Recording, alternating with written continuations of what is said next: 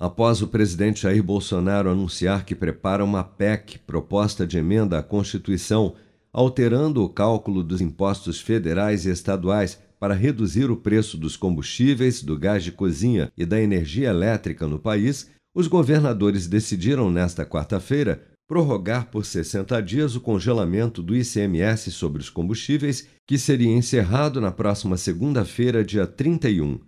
Ao comentar a decisão, o governador do Piauí e coordenador do Fórum de Governadores, Wellington Dias, destacou, no entanto, que a melhor solução para a questão dos combustíveis será a aprovação no Congresso de um projeto de lei que cria um fundo para reduzir os impactos da flutuação dos preços. Tem uma proposta que trata do Fundo de Equalização dos Combustíveis já no Congresso Nacional. E agora é sentar à mesa estados, municípios, governo federal, Petrobras, enfim, a partir daí um entendimento para a gente ter uma proposta que possa dar solução a esse crescimento elevado nos preços dos combustíveis e que impacta no social, no econômico e ainda com impacto na inflação. Em nota, 21 dos 27 governadores afirmaram que a prorrogação do congelamento do ICMS sobre os combustíveis é mais um esforço para atenuar as pressões inflacionárias sobre os consumidores, sobretudo das camadas mais pobres,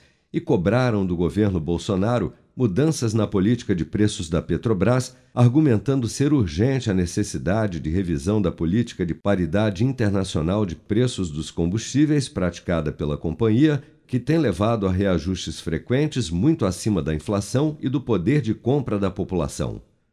Com produção de Bárbara Couto, de Brasília, Flávio Carpes.